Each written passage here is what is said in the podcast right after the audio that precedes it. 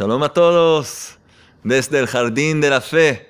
Estamos en el Shiva Huchel Gesed de Bondad, dirigido por nuestro querido maestro guía espiritual y el autor de esta gran obra en el Jardín de la Fe.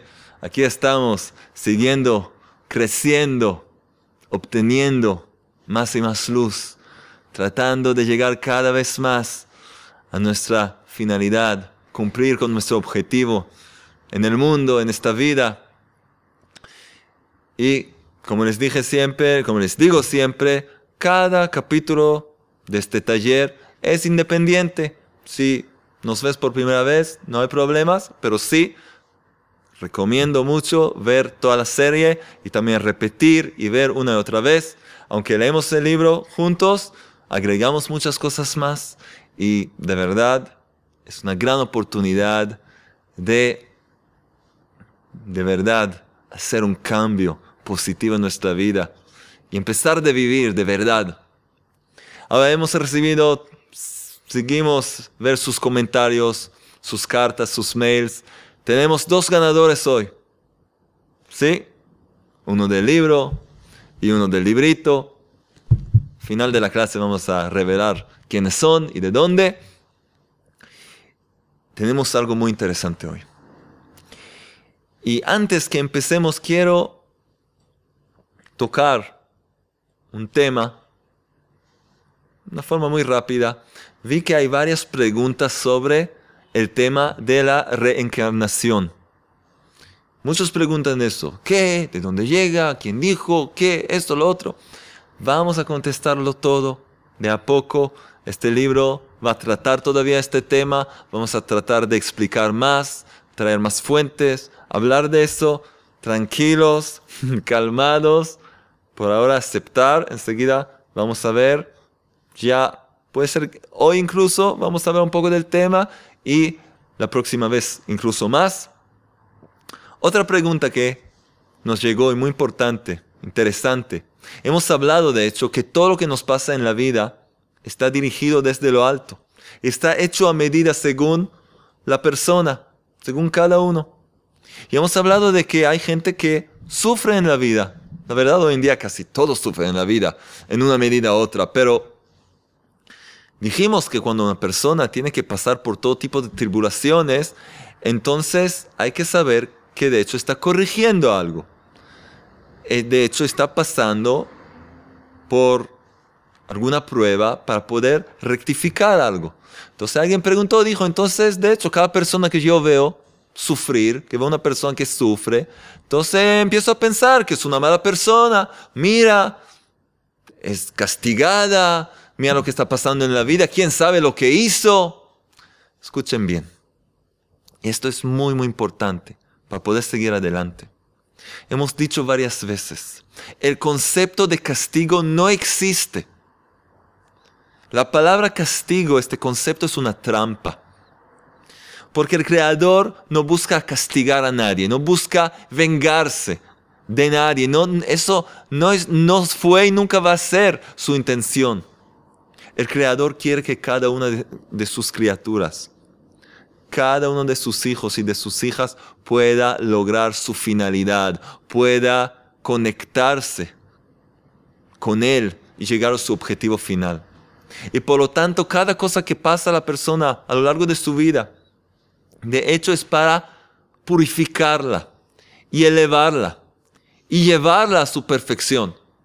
Entonces, si veo a una persona sufriendo muy duro, entonces porque porque hizo una cosa muy fea, estar corrigiendo. Entonces, primero hay que saber, todos nosotros que estamos aquí tenemos que corregir.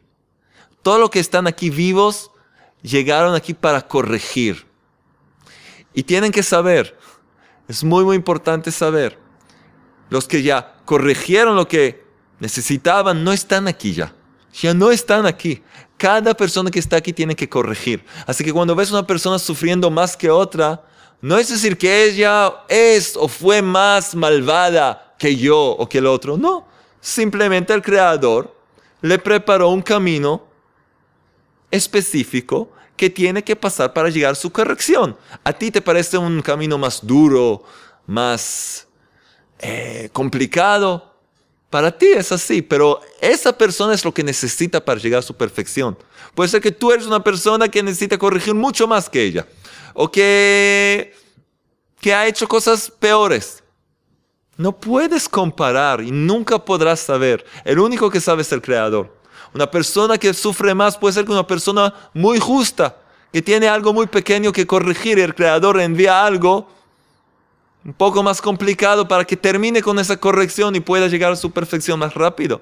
Así que hacer comparaciones, no, yo soy más, yo soy mejor porque yo sufro menos y ella es más, es tontería, perdón. Es falta de conocimiento, no es verdad. No caigas en esa trampa. Y nada aquí es castigo, sino un camino para poder corregir, rectificar y llegar a lo que realmente necesitas llegar y conseguir y lograr en tu vida. ¿Dónde estamos? En el jardín de la fe. Página 33. Y empezamos un tema que vamos a seguir hablando del más adelante también. Estamos hablando de la misión personal de cada persona. Cada persona tiene una misión personal y esto se conecta perfectamente con lo que hemos explicado hace un segundo. Se cuenta de un pollito, de un pollo que era el único pollo en la escuela. Había elefantes, jirafas, leones, y él era inadaptado, así nadie, nadie le hablaba demasiado, se sentía muy, muy así, eh, nadie lo quiere, nadie le habla. Nunca sentía que alguien lo necesitaba.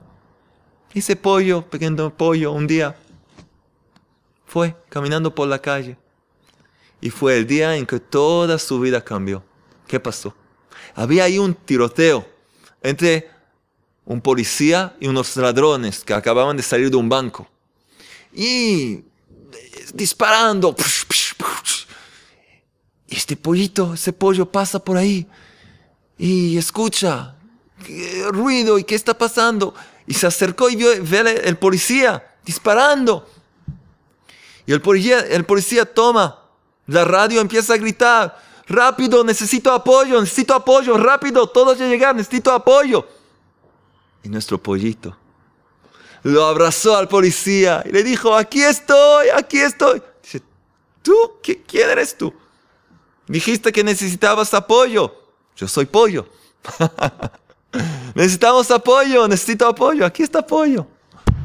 Por primera vez sintió que alguien lo necesita. Pero no hay que llegar a un tiroteo entre la policía y ladrones. No, no, no, no. Hoy quiero que todos entiendan y lo que vamos a ver aquí.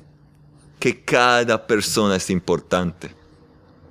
Necesitamos apoyo. Este mundo necesita apoyo. Un apoyo que solo cada persona individualmente puede dar a este mundo. Un verdadero apoyo. No el pollo, el apoyo. Cada uno es importante y cada uno tiene su propia misión. Y hay que saberlo. Y llega un momento como este pollito que entiende que alguien lo necesita de verdad. Pero vamos a saberlo ya ahora mismo. Vamos a empezar. Página 33. Cumplir tu misión. ¿Listos? Lápices, cuadernos, una bebida, mate, ¿Qué más? ¿Qué más necesitan? Música clásica, ¿qué quieren más? Tenemos todo aquí. Miren qué lindo. ¿Qué más necesitamos? Estamos en el jardín de la fe. Vamos a empezar. Cumplir tu misión. Cada hombre llega a este mundo con una misión. Su vida en este mundo no es una vida de permanencia, sino empieza y termina según la corrección de su alma y su misión en la vida que hemos hablado hace poco. Cuando una persona muere, llega ese momento también, de cualquier manera que, manera que sea, su muerte proviene de una ordenanza del Creador, exactamente en el momento y en la forma que Él determinó. Alguna persona viene a este mundo para vivir 70 años, otra para 20 años y otra para cinco años. A uno le fue decretado que no completará sus días, mientras a otro se le, se le agregarán más años de vida. Hay muchas diferencias entre un caso y otro. Cálculos celestiales ocultos, derechos y deberes, encarnaciones anteriores y más. Hay almas que llegan a corregir algo muy específico. Y enseguida después que lo hacen, dejan este mundo y vuelven a su lugar en el paraíso. Y más adelante vamos a ver algunos ejemplos e historias que nos van a aclarar mucho este concepto. Nos van a ayudar mucho. Generalmente, después de la muerte de estos seres, los que lograron su misión, cumplir con su misión y dejar el mundo, generalmente después de la muerte de estos seres, la gente que les conoció se da cuenta que eran excepcionales, casi sin inclinación al mal, muy amables y delicados. Por eso, no tenemos que sorprendernos cuando vemos jóvenes que nunca pecaron, que fueron especialmente buenos e intempestivamente murieron. Es que simplemente completaron lo que vinieron a corregir. Y nuestro maestro, Rabino Arush, se enfoca aquí en la parte de la muerte, porque ahí es donde surgen todas las, todas las preguntas. Ahí ese es el momento que a la gente más le cuesta aceptar. Más adelante vamos a hablar también de cómo reconocer y conectarnos con nuestra misión personal. Ahora escuchen bien. El Rab va a traer una regla espiritual muy importante. Esta regla lo dijo el Ari Kadosh, Arizal, el Rabbi Yitzhak Luri Ashkenazi. De hecho, el padre de la Kabbalah, después de las escrituras del Zohar, el Ari Kadosh, Rabbi Yitzhak, de hecho nos abrió las puertas al estudio del Zohar. Por supuesto no me refiero a todo lo que hay hoy en día, todo tipo de instituciones, que supuestamente enseñan Kabbalah, pero de hecho es una máquina para producir dinero. Hay que tener mucho cuidado hoy en día. Son cosas muy profundas, muy delicadas. Si no se estudia bien y si no se estudia con las condiciones necesarias, es muy peligroso. Pueden ver un clip, un videoclip que hicimos, que se llama El Camino hacia la Kabbalah. Hay que tener mucho cuidado con eso. y de verdad hablar con un rabino calificado, preguntar qué se puede, qué no se puede. De cualquier manera, ahora una regla espiritual del Ari, de Rabbi Yitzhak Luri Ashkenazi, que de verdad nos puede ayudar mucho. Escuchen bien. Esto de hecho puede dar la respuesta a muchas preguntas que tenemos. Debemos saber que existe una regla espiritual muy importante. Escuchen bien donde la mala inclinación se intensifica sobre el hombre, allí mismo está la corrección de su alma. Escuchen bien otra vez. Donde la mala inclinación se intensifica sobre el hombre, allí mismo está la corrección de su alma. En otras palabras, lo que más te cuesta en la vida, ciertas cosas que no puedes lograr hacer correctamente. Uno nunca puede despertarse temprano por la mañana. Uno no puede, siente que no puede dejar de enojarse por cualquier cosa. Otro no puede sacar una moneda de su bolsillo. Otra persona no puede tener paz con su cónyuge. Ejemplos, vamos a ver mucho más, más detallado, de una forma más detallada más adelante. Pero hay que saber donde más te cuesta, ahí está tu prueba y eso es lo que viniste a corregir. Y hoy en día de verdad hay mucha gente que se va a dar cuenta que muchas cosas le, son muy difíciles. Es verdad, estamos en una generación que vinimos a corregir varias cosas. Pero siempre va a haber una cosa que encuentras que es lo más difícil para ti. Y sus amigos, sus eh, familiares. Este va a ser también esta va a ser nuestra tarea, que cada uno escriba. ¿Cuál es la prueba? ¿Cuál es la cosa que más te cuesta?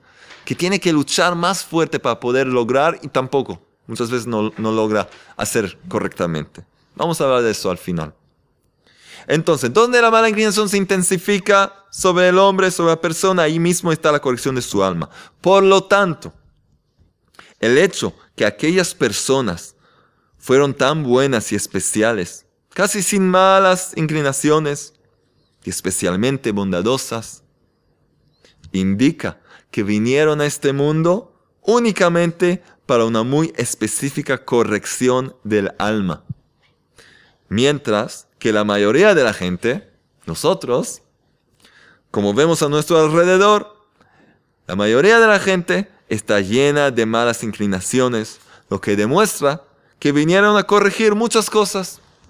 Sí, pero como les dije, siempre hay algo más que todo, más que todo. Vamos a seguir un poco. una historia, el depósito. Es una historia muy fuerte, muy fuerte, pero tenemos que pasar por estos lugares, porque no queremos dejar una piedra sin mover. Queremos descubrir todos los secretos del universo. Queremos recibir respuestas para nuestras vidas. Y tenemos que pasar también por estos temas de muerte, de pruebas difíciles, para luego poder enfrentar las pruebas más fáciles de la vida y las más complicadas, pero con conocimiento. El depósito. Una verdadera historia cuenta acerca del gran sabio conocido como el dueño del milagro. ¿Quién fue este sabio, el dueño del milagro? Rabbi Meir. Rabbi Meir, un tanaíta de la época de la Mishnah. Rabbi Meir Balanes. Rabbi Meir, el dueño del milagro. Y esta historia se encuentra en el Midrash, es el comentario antiguo sobre el libro de Mishlei. ¿Sí? En la parte 31. Y así dice. En un día festivo, murieron los dos hijos del sabio sin que él los supiera. Así dice. Su esposa era una mujer creyente se llamaba, no está escrito aquí, se llamaba Bruria, la esposa de Rabbi Meir. Era una mujer muy creyente y cuando encontró a sus dos hijos muertos, subió sus cuerpos al desván, los cubrió con una sábana y lo guardó en secreto. Miren la fuerza, la fuerza de una mujer, descubrir a sus dos hijos fallecidos y hacer eso lo que hizo. Enseguida vamos a entender por qué. ¿Qué es lo que le hizo? Ya vamos a entender el por qué. Pero ya vemos que no se trata de una mujer cualquiera. Esto puede pasar solo con una mujer que trabajó sobre sí misma, como enseguida vamos a ver. Y esto pasó un día festivo, fue el día de Shabbat. Un día se dedica todo para plegaria, estudio, comida festiva. Y ella descubrió a sus dos hijos muertos. Una enfermedad quizás. Lo guardó en secreto, lo subió ahí, lo guardó en secreto. Ella se regocijó con su marido y no le dijo nada. Mientras él pensaba que ellos habían salido de la casa, fueron a estudiar, fueron a la sinagoga quizás. Solo al finalizar el solemne día, el día de Shabbat, cuando el sabio se dio cuenta que no habían vuelto, le preguntó a su esposa, dime, ¿dónde están nuestros hijos? Su esposa eludió su pregunta y no le contestó nada claro, hasta después que cenó. ¿Sí? Hizo la Abdalá, que se hace la salida de Shabbat, se come una comida festiva para acompañar el día de Shabbat, que sale y solo después le dijo, sabio, se dijo a su esposo, tengo una pregunta. Sí, pregunta querida esposa. Hace tiempo alguien dejó en mi poder algo en depósito y ahora vino a recogerlo. ¿Qué tengo que hacer? Me lo pide, ¿qué tengo que hacer? Le contestó el sabio, esposa mía, es muy simple quien tiene un depósito en su poder, lo tiene que devolver a su dueño. ¿Qué, qué hay que decir? Entonces, ella lo tomó de la mano, conduciéndolo al desván y le mostró a sus dos hijos acostados, muertos. El sabio empezó a llorarlos con mucho dolor. Entonces ella le dijo, sabio, ¿acaso no me dijiste que quien tiene en su poder un depósito lo tiene que devolver? Inmediatamente, escuchen, dejó el sabio de llorar y dijo, lo que está escrito en el libro de Job 1, versículo 21. Dios ha dado y Dios ha quitado. Sea el nombre de Dios bendecido. El Eterno dio, el, el Eterno se lo llevó. Sea su nombre bendecido. Con su gran sabiduría, escuchen bien, la esposa de este gran sabio le dio consuelo y reflexión y fue digna de lo que dice el versículo, Proverbios 31, versículo 10. Mujer virtuosa, ¿quién puede hallarla? Wow, wow, wow, qué historia. Hay que leerlo otra vez, no lo vamos a hacer, ustedes lo van a hacer en casa. Miren qué nivel espiritual logró esta mujer, que pudo aguantar todo el Shabbat, todo ese día solemne, todo el día, alegrándose con su esposo para no arruinarle este gran día, para que no tenga pesar en este gran día, que pueda hacer su servicio espiritual. Va a haber tiempo para llorar, va a haber tiempo para todo, pero dijo que termine este gran día con su estudio, daba clases, su esposo, por supuesto, y después le hizo esa pregunta. La pregunta supuestamente muy básica y fácil. ¿Qué dijo? ¿Qué tengo que hacer? Alguien dejó en mi poder algo en depósito y ahora vino a recoger. Entonces, ¿qué le dijo? Muy simple. Quien tiene un depósito en su poder lo tiene que devolver a su dueño. ¿Quién es el dueño? El creador, rey del universo. Y Él nos regala nuestra propia vida. Nosotros no podemos tocar nuestra vida. Está prohibido dañarse uno a sí mismo. Prohibido. El suicidio es de hecho un asesinato. No hay diferencia entre matar a otra persona y que uno se mate a sí mismo. No hay diferencia. Tú no eres el dueño. El depósito, tu alma, tu cuerpo, no, no, no es tuyo. El Creador te lo dio. Tiene una función. Hay una misión personal, como hemos hablado y vamos a hablar más. Pero no, tú no puedes tocarlo. Tú no puedes dañarlo. De la misma manera, tus hijos,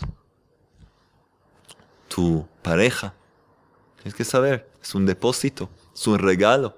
Pero llega un momento que cumple con su misión y tiene, hay que devolverlo y seguir adelante. Y no es fácil, no es fácil. Pero esta mujer virtuosa, pruria, pudo dirigir a su esposo, a Rabbi Meir, a entenderlo. Enseguida entendió esta gran lección. Vamos a seguir con otro, con otro caso. Se cuenta de otro antiguo sabio, quien era Rabbi Hanan. Y esta historia se encuentra en el tratado Brajot, la hoja 5. Se cuenta de otro antiguo sabio que perdió a sus diez hijos y andaba con un diente de su décimo hijo en la mano. ¿Qué, qué es eso? Escuchen bien. Perdió sus diez hijos e iba con el diente de su décimo hijo en la mano. ¿Y qué hacía él? Él solía consolar a los afligidos, diciéndoles, este es un diente de su décimo hijo que murió. Así le decía. Les dijo, miren que yo perdí a diez hijos y estoy sonriendo y alegre, pues entiendo que este mundo no es el esencial. Estas almas que fueron mis hijos simplemente completaron la corrección de sus almas y su misión en este mundo temporal. ¿Por qué hay que estar triste? Les decía. En verdad, ellos están gozando en el mundo venidero, en el paraíso, donde todo es completamente bueno. Somos nosotros los que todavía necesitamos esforzarnos aquí, en este bajo mundo, para completar nuestra misión por la cual llegamos aquí.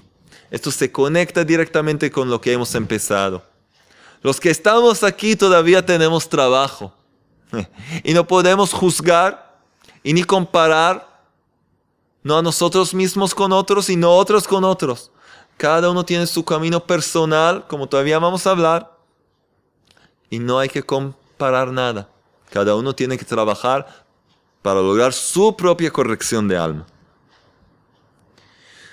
Sigue nuestro maestro, muchas más, muchos más sabios, justos y hombres piadosos pasaron pruebas parecidas u otras, y todos saben que fueron completamente justos y rectos.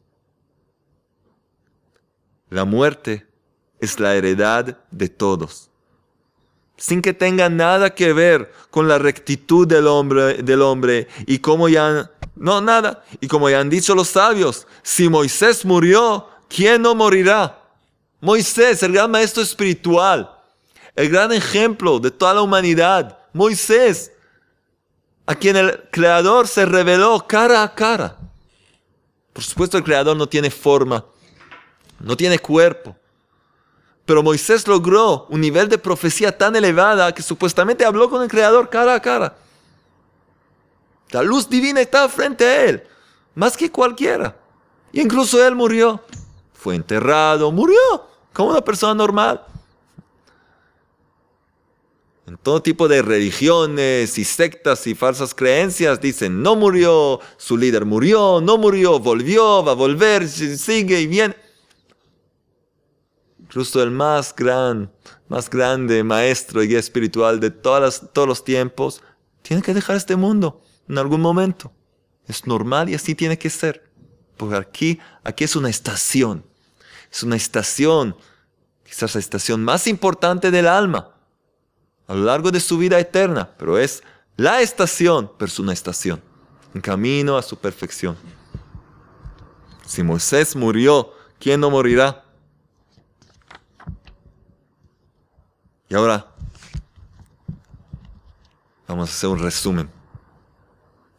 Cuando vemos o escuchamos de una persona que murió joven, todos nos estremecemos frente a la, frente a la realidad de la muerte, por supuesto. Pero en verdad, deberíamos estremecernos y despertarnos mucho más cuando vemos su nombre que muere viejo en lo máximo de su vida. ¿Qué? Tenemos que sorprendernos más, estremecernos más cuando vemos a una persona vieja que muere que un hombre joven. ¿Por qué? Aquí todas las respuestas están aquí. Tranquílense. Terminaron ya el mate, prepárense otro más. Escuchen bien. ¿Por qué? Porque cuando muere una persona joven, eso no demuestra nada, ya que es un caso extraño. No, pasa una vez en cuando, ¿no? Y todavía podremos pensar que a mí no me pasará. No, es un caso de verdad Nada que ver conmigo. A mí no me pasará. Pero cuando muere un anciano, esto demuestra en forma inequívoca que al final todo hombre morirá. ¿Es buena cosa? Estoy deprimido ahora. No, vamos a morir. No, es un regalo. Es un regalo. Escuchen bien. La muerte es un regalo en este mundo. El regalo, el gran regalo del Creador. ¿Por qué? Porque una persona que entiende que su vida va a acabar en algún momento, empieza a apreciar cada segundo. Empieza a dedicarse a cosas que son realmente importantes. No quiere perder tiempo, quiere hacer el bien, quiere cumplir con los preceptos, quiere hacer buenas acciones quiere hacer el bien, entiende que aquí no, uno no se queda para siempre. Entonces hay que aprovechar del tiempo, no perder la vida. Es un regalo. Te hace concentrar tus esfuerzos para sacar lo máximo de tu vida y lograr tu corrección de alma, lograr tu objetivo final. Esto debe despertar a cada uno de nosotros, dice Rab. Como hemos dicho, todo hombre, todo hombre morirá. Esto debe despertar a cada uno de nosotros para que no pasemos toda nuestra vida dormitando en este mundo. Dice Rabbi Nachman de Breslev que la persona puede dormir su vida entera. 70 años de vida, 80 años de vida, 120 años de vida pueden pasar así sin hacer nada, durmiendo. Ah, de pronto, ya está a punto de morir y dice, Uy, pero ah, no, no alcancé nada, no hice nada. Esa es una tragedia. Esa sí es una tragedia. Aunque de verdad en cada segundo podemos hacer un esfuerzo, pero hay que despertarse a tiempo. Hay que despertarse a tiempo.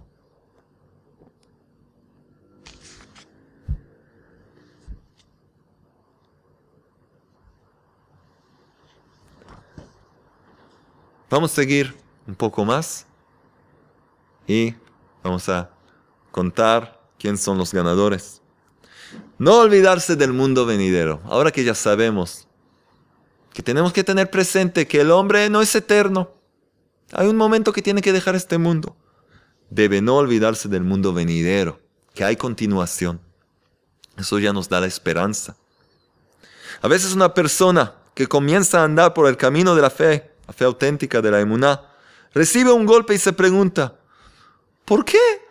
Justamente ahora que comencé a conducirme según la voluntad divina, recibo semejante golpe.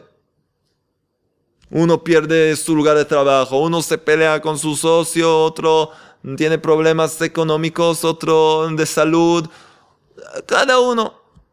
Ahora que empecé a esforzarme a cumplir los preceptos divinos, ¿esta es la fe y su recompensa? ¿Qué? O vemos a alguien que comenzó a ir por el recto camino y de pronto le sucedió una desgracia. Y preguntamos, ¿qué es esto? ¿Cómo puede ser?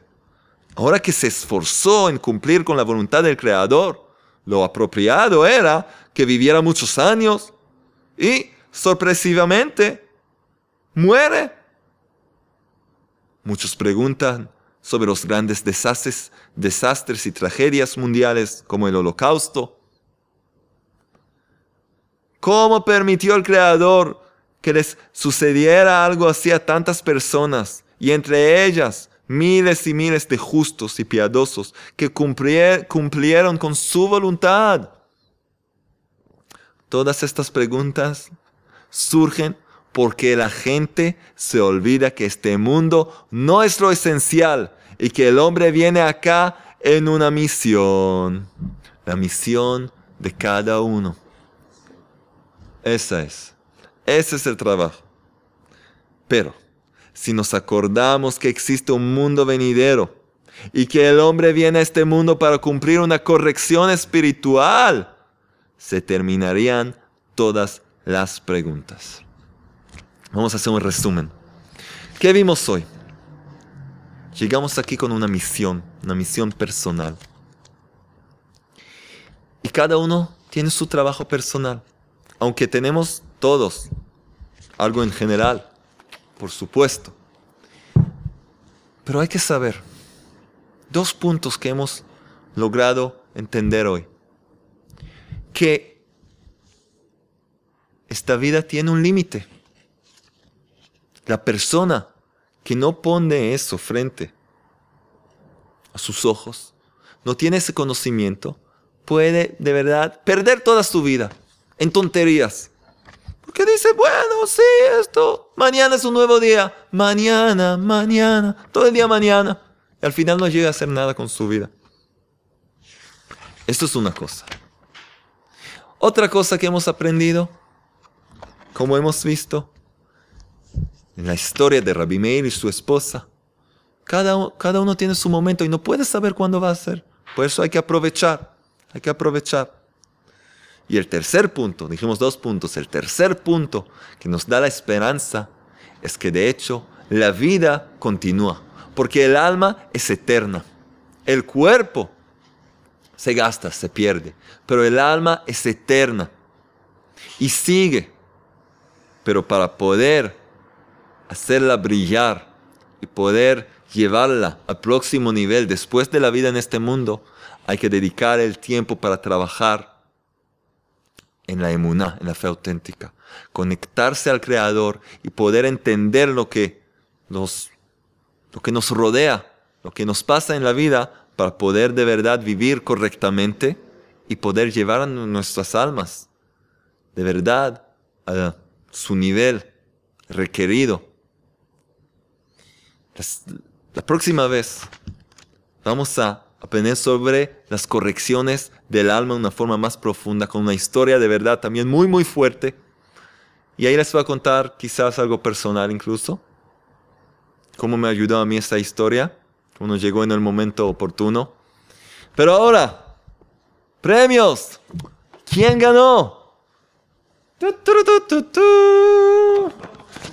Oh, el ganador.